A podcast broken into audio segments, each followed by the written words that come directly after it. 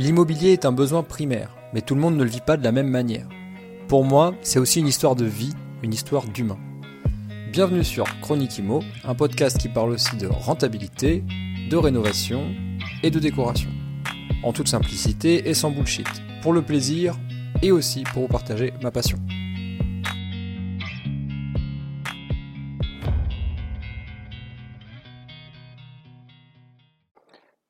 Salut à toi, bienvenue sur la chronique de la semaine. Euh, gros sujet en perspective puisqu'on va parler des locataires euh, en place lorsqu'on achète un bien immobilier qui est déjà occupé. Donc euh, j'ai plein de choses à dire et je suis un peu remonté comme une pendule parce que ça arrête pas les les, les, comment dire les croyances sur sur les locataires en place. Et donc du coup, je, vais, euh, je vais prendre mon petit marteau piqueur et je vais buriner tout ça aujourd'hui. Avant de commencer, je tenais à remercier ceux qui ont pris le temps de laisser des, euh, notes et des avis, euh, notamment Jetraf sur Apple Podcast qui me met 5 étoiles et qui dit le calcul des revenus a priori, c'est la vie. Effectivement, je confirme, il faut toujours calculer a priori et non a posteriori, ah, même si des fois on a des bonnes surprises.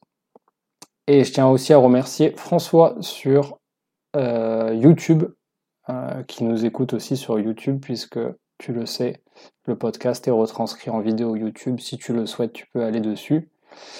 Et qui m'envoie de la force à chaque, chaque nouveau, nouvel épisode qui est, euh, qui est uploadé. Merci à toi. Allez, on repart sur notre sujet du jour. Euh, donc, les locataires. Est-ce qu'il faut acheter un locataire en fait hein, ah, Est-ce qu'il faut acheter un locataire? Mais bien sûr, achetons les locataires. Est-ce qu'il faut acheter un bien avec un locataire en place? Tout simplement, c'est la question en fait que tout le monde se pose. Euh, et en tout cas, euh, beaucoup pensent que c'est une bonne idée parce que du coup, bah, on a déjà la rentabilité qui est, qui est prise en compte, qui est déjà calculée. Donc on a juste à négocier le prix pour faire augmenter sa rentabilité a priori. Euh, sauf que c'est pas du tout comme ça que ça fonctionne. Et euh, moi je peux en parler pour le coup parce que euh, ma légitimité c'est mon expérience. Donc j'ai un retour d'expérience à te faire là-dessus. J'ai acheté à trois reprises avec des locataires en place.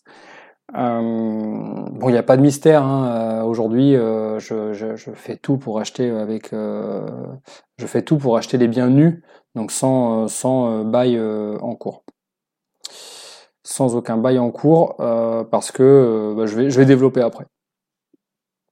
Mais en gros, voilà, je vais te donner mon retour d'expérience et c'est une demande que j'ai souvent hein, quand je rencontre des gens qui me posent la question, soit qui sont néophytes, soit qui sont sur leur premier investissement, ils me demandent si c'est bien ou pas bien d'acheter avec le locataire en place.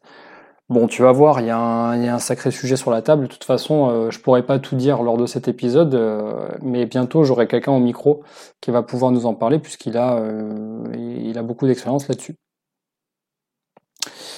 Donc oui, effectivement, je pense que c'est une mauvaise croyance de, de, se dire ouais, je vais acheter avec un locataire en place parce que ben parce que comme ça, j'ai pas besoin de rechercher mon locataire, etc derrière le travail, en fait, c'est un petit peu se tirer une balle dans le pied d'après moi. Et tu sais que je suis pas du tout du genre à bullshiter. Donc, euh, si euh, tu l'as déjà fait et que ça se passe très bien, bah écoute, j'ai envie de te dire chapeau, bravo. Euh, par contre, je pense que si on devait prendre un panel d'investisseurs qui ont acheté avec des locataires en place, la plupart te diront que c'était une, euh, une mauvaise opération, en tout cas une opération qui les, qui les freine dans leur développement. Donc pour ce faire, euh, je vais développer les avantages et les risques. Donc d'abord les avantages évidemment puisque c'est ce que ce qu'on pourrait se dire a priori. Et puis derrière, euh, je vais envoyer du risque puisque moi c'est ça aujourd'hui qui qui définit un petit peu ma façon de faire de l'immobilier, c'est-à-dire de la gestion de risque. D'où le, D'où l'idée de se diversifier beaucoup et, euh, et, de, choisir ses locataires soi-même. Donc alors, euh, les avantages, allez, c'est parti. Donc les avantages, souvent ce qu'on se dit, c'est que c'est déjà rentable sur le papier. C'est-à-dire, il y a un bien à la vente, que ce soit un immeuble, un appartement, une maison, ce qu'on veut, il y a un locataire en place, on va dire un lot, un locataire. Donc le lot vaut 70 000, le locataire paye 450 de loyer. Jusque-là, c'est facile. On prend les loyers multipliés par 12, on divise ça par le prix d'achat, ça nous donne la rentabilité. Bon. Euh, enfin, la rentabilité brute. Euh, donc, ça permet d'avoir une idée très rapide de euh, comment monter son dossier bancaire et aussi d'aller négocier sur le prix d'achat. parce qu'évidemment, si on ne peut pas choisir son locataire, bah, la seule manière de gagner de l'argent et de gagner des points de rentabilité, c'est de négocier le prix d'achat. Voilà. Enfin, il y a d'autres choses, mais en tout cas, a priori, c'est la première chose à faire. Le deuxième point, c'est que ça va être facile à, vendre à la banque le projet. Euh, c'est-à-dire que quand tu montes ton projet et que tu as déjà un locataire en place et que tu vas voir la banque, euh, ben, le fait d'avoir le bail en fait qui est déjà signé, le bail en cours, ça va en quelque sorte rassurer le banquier. Enfin, en tout cas, la plupart des banquiers, on va dire 8 euh, banquiers sur 10. On va se dire qu'il y en a, on va se dire qu'il y a 2% des banquiers 20% euh, des banquiers pardon, qui, euh, qui connaissent euh, la problématique d'avoir le locataire en place. le reste, ils vont juste se dire de but en blanc, bon, ben, il y a le locataire, il y a le loyer qui tombe déjà tous les mois. Donc, dès le premier mois, en fait, le, le propriétaire, il va pouvoir rembourser sa mensualité de crédit, il va pas faire de différé parce qu'il a déjà son locataire en place. Tu vois un petit peu la mécanique. La, la banque, en fait, elle se dit, OK, le locataire, lui, il va payer dès le premier mois, donc le propriétaire, il n'y a aucune raison qu'on lui fasse un différé de crédit. Alors que euh, souvent, euh, moi, je, préconise le différé de crédit, évidemment. Donc, euh, donc, ça, donc, premier point, ça paraît plus rentable sur le papier. Deuxième point, c'est facile à, vendre à la banque comme projet. Il n'y a pas besoin de rechercher le locataire aussi, ça c'est le troisième point. Donc là, tout le, tout le côté fastidieux de euh, si, si c'est fastidieux, encore je sais même pas, tu vois.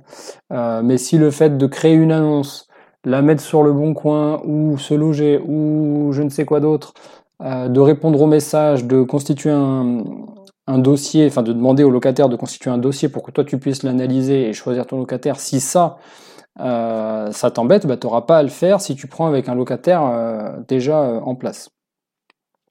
Donc voilà, donc ça c'est les trois points on va dire, un petit peu euh, euh, avantageux à acheter, euh, à avoir un locataire en place quand tu achètes ton, ton lot. Bon, ok.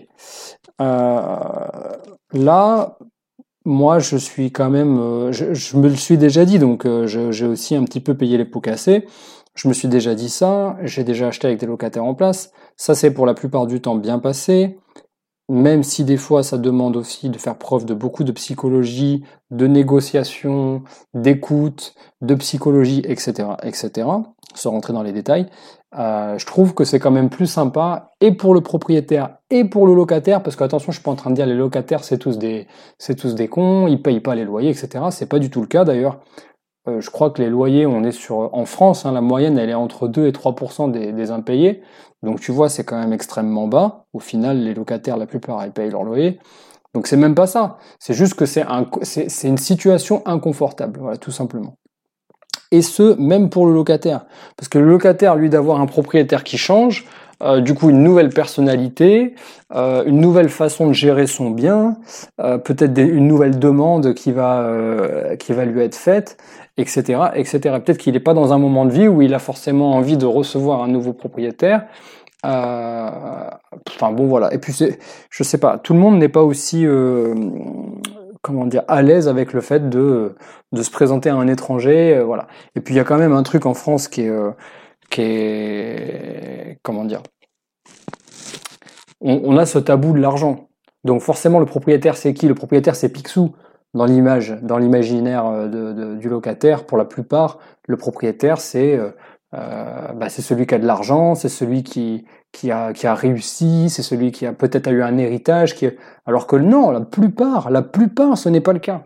Les, ceux qui ont déjà de l'argent, ceux qui sont propriétaires et qui ont beaucoup d'argent avant d'être propriétaires, c'est une minorité.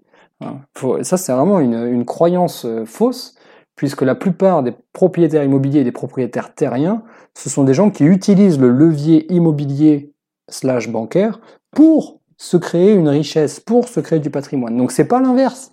Hein C'est pas voilà donc bref. Euh, c'est jamais très confortable ni pour le propriétaire ni pour le locataire. Il n'y a pas, besoin d'avoir fait euh, euh, des, sciences sociales pour le comprendre. Si tu l'as déjà vécu, tu sais très bien de quoi je parle. Donc là, maintenant, je vais t'énumérer les risques. Et les risques, il y en a un peu plus. Par exemple, l'avantage, c'était tout à l'heure de ne pas avoir à rechercher le locataire. Mais ça, c'est aussi un risque. Ne pas avoir à rechercher le locataire et donc à choisir, ne pas pouvoir choisir son locataire. Ça, c'est un risque. Parce que évidemment, tu vas pas pouvoir mais calibrer les finances de cette personne grâce à son dossier, puisque le dossier il est déjà signé, il est déjà validé, il y a déjà un bail en cours. Donc, tu vas pas lui dire, bah écoutez, moi j'arrive, donnez-moi vos fiches de salaire, je vous refais un dossier, je vous refais signer un bail, etc. C'est extrêmement rare de pouvoir refaire signer un bail hein, pour un locataire qui est déjà en place. Ça sera un autre sujet, ça. Il y a le type de bail qui a été signé. Donc si par exemple toi t'arrives et que tu dis ben moi je veux faire que du meublé parce que je me fais mon petit calcul comme ça, je veux me mettre en LMNP en nom propre ou alors je me mets en SCI machin truc mais je veux faire du meublé parce que je réduis, je crée de la charge. Non mais euh, ça marche pas comme ça. Si t'as ton locataire qui est en place, euh, la vérité c'est que tu vas pas lui changer sa vie. Lui il a signé un contrat, il veut pas le changer. Voilà, que tu sois là ou que tu sois pas là, ça pour lui ça change rien. Donc le bail, il est très difficile de le changer et souvent c'est pas à ton avantage parce que euh, euh, ben, quand tu reprends un investissement qui a été fait par quelqu'un d'autre, eh ben, lui, il a géré son investissement et les contrats qu'il a signés avec ses locataires, il les a gérés par rapport à sa situation personnelle à lui. Tu vois, toi, c'est peut-être différent. Euh, moi, souvent, les gens que j'accompagne, c'est des gens qui font euh, tout comme moi, c'est de la location meublée. Tu vois. Et encore que, pas toujours, mais quand tu fais de la location, quand tu achètes un, nouveau bien et que tu un locataire en place et qu'il est en nu et que tu lui dis oui fiscalement, excusez-moi, ça serait plus avantageux si je le mets en non mais c'est un micmac pas possible, donc très difficile.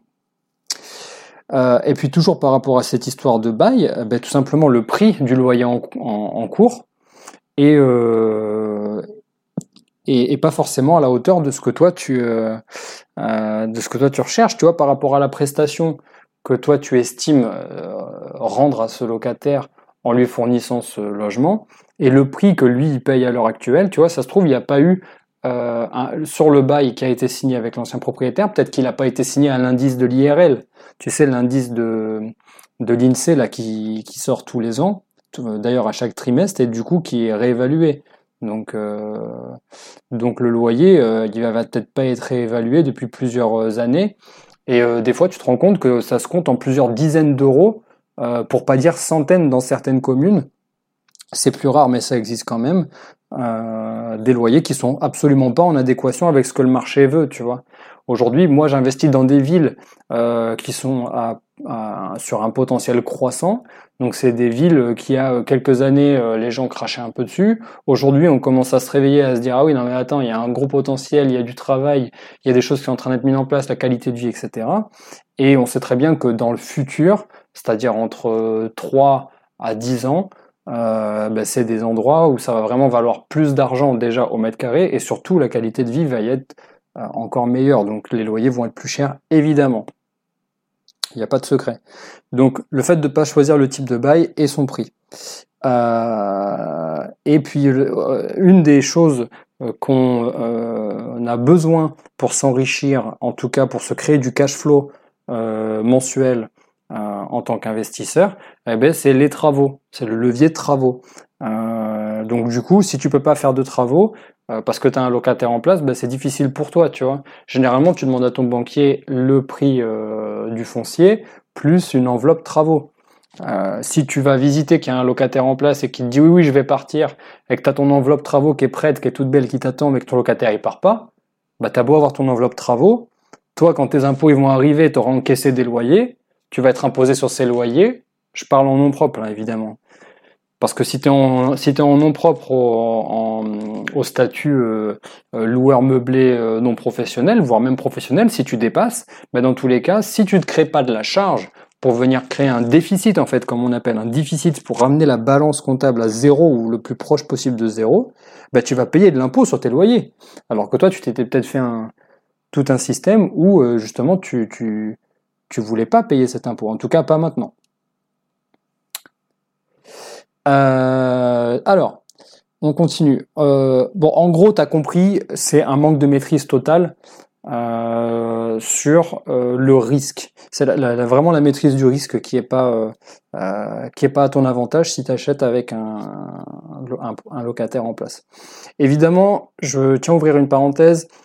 C'est sur comment t'appelles ça Sur le, le, le, la façon dont tu vas exploiter et la façon dont tu achètes. Évidemment, là j'ai pris des exemples pour du, de, de, du, du, du nom propre parce que c'est très souvent, dans la grande majorité, c'est ce qui se fait. Si tu écoutes ce podcast, c'est peut-être que tu as envie d'avoir des informations euh, pour te lancer.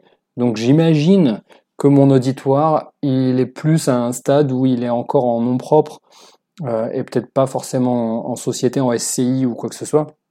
Mais en tout cas, si tu es en SCI, ça va être un petit peu différent. Euh, j'estime que tu as plus de latitude en SCI.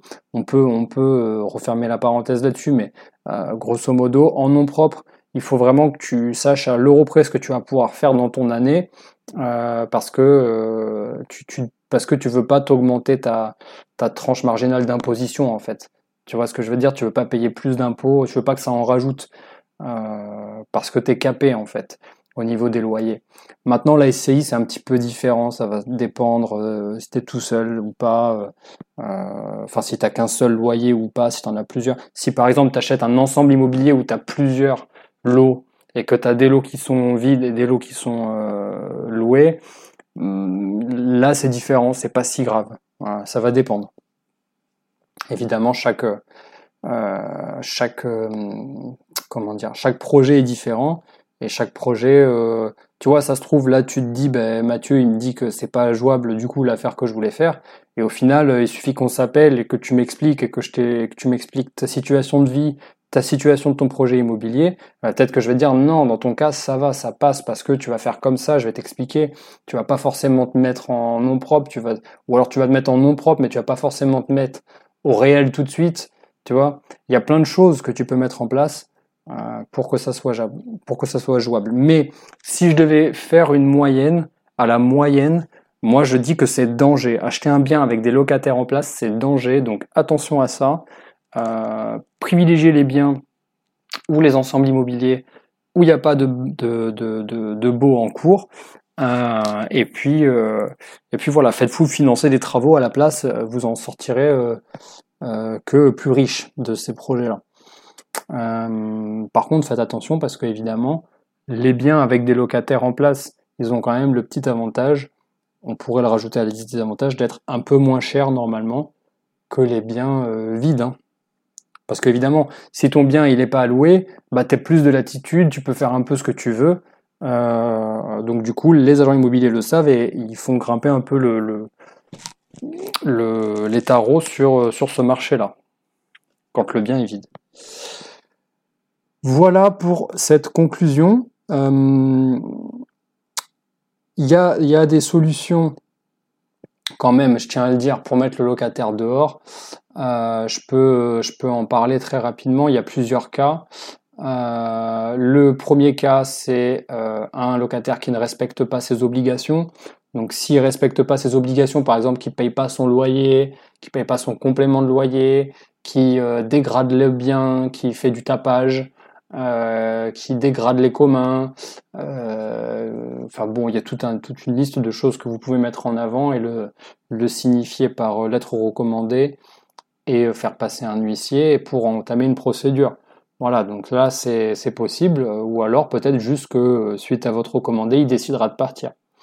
Il y a aussi la reprise du logement pour y habiter ou y loger un membre de sa famille. Alors c'est pas n'importe qui dans la famille. Dites pas mon arrière-grand-oncle qui habite là-bas qui parle même pas français, etc. Non, ça ça marche pas.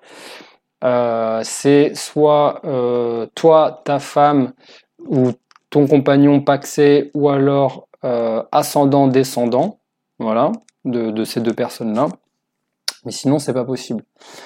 Et il y a aussi la vente du logement. Donc, euh, si tu veux vendre ton logement, bah, tu peux demander à ton locataire de partir, mais évidemment, il a la priorité pour l'achat de ce logement. Donc, euh, donc euh, je te déconseille de lui faire à l'envers et de lui faire des galipettes. ça sert à rien. voilà. Donc voilà, ça c'est les trois, c'est les trois solutions en quelque sorte qui te permettent de dire bon bah peut-être que si je lui je négocie son départ, peut-être que c'est possible. Voici les trois axes que tu peux utiliser, mais encore une fois, moi je te déconseille de rentrer là-dedans. Plutôt acheter euh, sans le locataire en place. Alors j'ai une question. C'est une question de Magali qui est une copine en fait. Hein. C'était pas sur les réseaux cette fois-ci. Euh, à partir de combien de temps Donc du coup, je lui ai déjà répondu, mais je, lui ai dit que j'allais utiliser sa question. Moi, ça m'intéresse d'en parler aujourd'hui dans, l'épisode du jour. Donc à partir de combien de biens immobiliers faut-il déléguer à une agence, me demande-t-elle. Euh, la, J'ai envie de te dire, en réalité, il n'y a pas de, nombre de...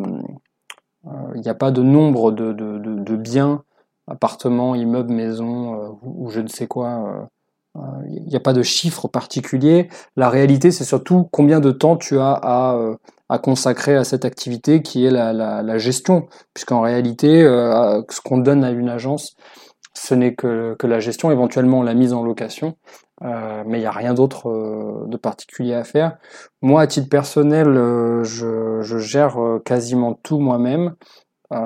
et à partir du mois de juillet, je vais, pour tous les biens en location saisonnière, euh, ça va passer par une conciergerie. Tous les biens. Il y en aura deux. Hein. Donc c'est pas non plus énorme. Mais euh, ça, j'ai pas envie de le faire et euh, donc du coup, je passe par conciergerie. Le reste, je le fais moi-même. Et encore une fois, je crois que j'en ai déjà parlé. Pour les, documents juridiques, les signatures de documents, les états des lieux, etc., j'utilise Rentila, euh, R-E-N-T-I-L-A. Et voilà quoi, Rentila, c'est très bien, vous pouvez l'utiliser. Mais il euh, n'y a, y a, pas de, si tu veux, euh, si aujourd'hui euh, t'as absolument pas le temps, t'as des enfants, euh, une vie très chargée, plus un taf, bah, fais pas la gestion, tant pis, laisse faire si t'as pas envie. Voilà, tu vas perdre un petit peu de, de, cash flow, mais tu vas gagner en temps. voilà, le plus un peu. Et il faut que tu te fasses une liste hein, et que tu te dises c'est quoi la priorité pour moi? Est-ce que c'est me prendre je ne sais, parce que je suis pas capable de te dire en temps ce que ça prend, tu vois. Mais est-ce que c'est prendre ouais, deux heures par mois pour m'en occuper? Ou est-ce que je préfère passer ces deux heures avec mes enfants, tu vois? Là, la question, à mon avis, euh, elle est vite répondue, comme dirait notre, notre starlet d'Internet. Euh, la roco du jour, du coup, donc euh, voilà pour la réponse. La roco du jour, c'est euh, c'est une roco qui est, c'est même pas une roco, c'est juste un truc débile que je me suis rendu compte sur mon iPhone. Je sais pas si tu as un iPhone ou n'importe quel autre téléphone, smartphone qui fait ça. Moi, c'est l'application Note, donc Note de, de l'iPhone. Il y a un truc tout à fait incroyable, donc du coup, je vais essayer de te le décrire là au micro. Je sais, je sais que c'est pas très radiophonique ce que je fais, mais j'essaye de te le décrire. En gros, l'application Note de ton iPhone, avant de rentrer dans l'application Note, quand il s'affiche à l'écran euh, le petit euh, logo, tu restes appuyé dessus, et là tu as un bouton Scan document, scanner tes documents. Bon, c'est tout à fait incroyable pour moi, c'est euh, c'est l'invention du siècle. C'est-à-dire que j'ai même plus besoin de mon comment t'appelles ça, de mon bah de mon imprimante qui faisait scanner, puisque maintenant bah, je mets un document à plat sur la table j'utilise ce bouton scan de notes et, euh, ça, me, fait tout. Et du coup, je, ben, je m'amuse à faire ça. Maintenant, je me fais tous mes dossiers sur le téléphone, ça me les envoie dans l'iCloud. Enfin bon, c'est le futur, quoi. Voilà, merci à toi d'avoir écouté cet épisode. J'espère que ça t'a plu. Si c'est le cas, j'ai envie de te dire, laisse un petit commentaire, laisse une petite note, peu importe où tu écoutes ça. Et puis euh, à très vite, à la semaine prochaine dans un nouvel épisode. Salut